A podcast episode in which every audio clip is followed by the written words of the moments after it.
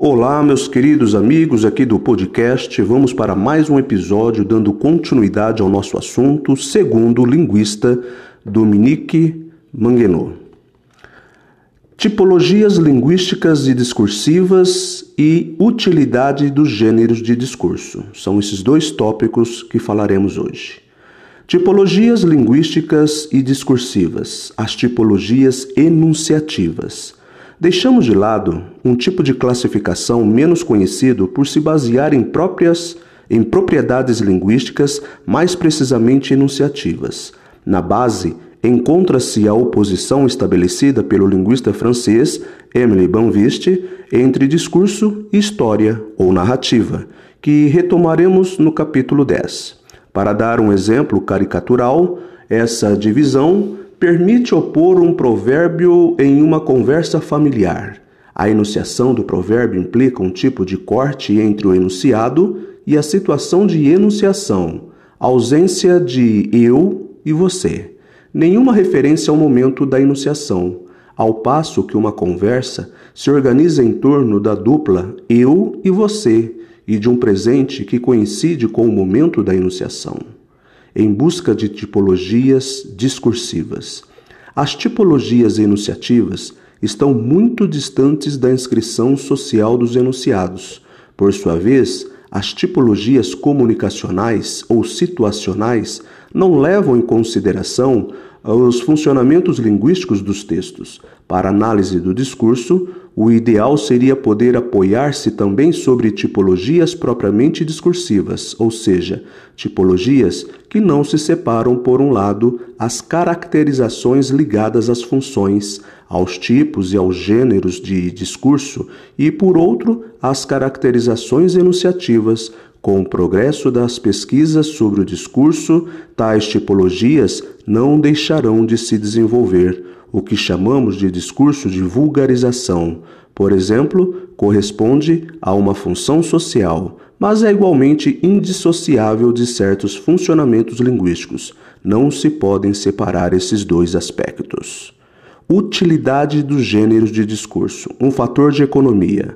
Para um locutor, o fato de dominar vários gêneros do discurso é um fator de considerável economia cognitiva, como enfatiza, enfatizava o linguista russo Mikhail Bakhtin. Aprendemos a moldar nossa fala pelas, pelas formas do gênero e, ao ouvir a fala do outro, sabemos logo, desde as primeiras palavras, descobrir seu gênero, adivinhar seu volume, a estrutura composicional usada, prever o final em outras palavras. Desde o início somos sensíveis a todo o discurso se os gêneros de discurso não existissem e se não tivéssemos o domínio deles e fôssemos obrigados a inventá-los a cada vez no processo da fala, se fôssemos obrigados a construir cada um dos nossos enunciados. A troca verbal seria impossível. Graças ao nosso conhecimento dos gêneros do discurso, não precisamos prestar uma atenção constante a todos os detalhes de todos os enunciados que ocorrem à nossa volta. Em um instante, somos capazes de identificar um dado enunciado como sendo um folheto publicitário ou como uma fatura, e então podemos nos concentrar apenas em um número reduzido de elementos. Assegurar a comunicação. Sendo partilhada pelos membros de uma coletividade, a competência genérica permite também evitar a violência, o mal-entendido, a angústia de um ou outro dos participantes da troca verbal. Enfim, permite assegurar a comunicação verbal. Suponhamos que eu escrevo um cartão postal de férias a um amigo, ele sabe tanto quanto eu o que esperar desse tipo de mensagem, e cada um de nós sabe que o outro detém tal saber. Ele não ficará magoado pelo fato de meu texto ser muito curto, nem chocado por eu falar somente do tempo e de meus passeios, ou por eu não enviar o cartão em um envelope, enfim. Respeitando assim as normas do gênero do cartão postal, não corro o risco de ofender meu destinatário ou de perder sua consideração.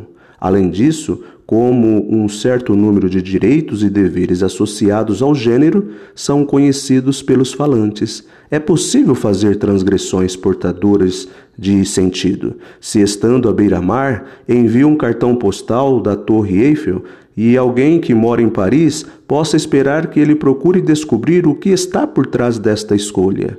A transgressão de uma regra implícita do gênero cartão postal de férias permite identificar ao destinatário que ele deve procurar um subentendido, variável conforme a situação.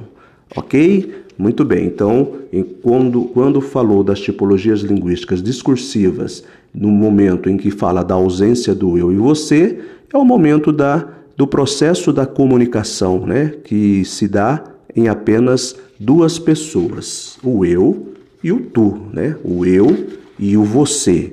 O ele é de quem nós falamos. Tá certo, pessoal? Um grande abraço e até a nossa próxima, nosso próximo episódio. Tchau, tchau.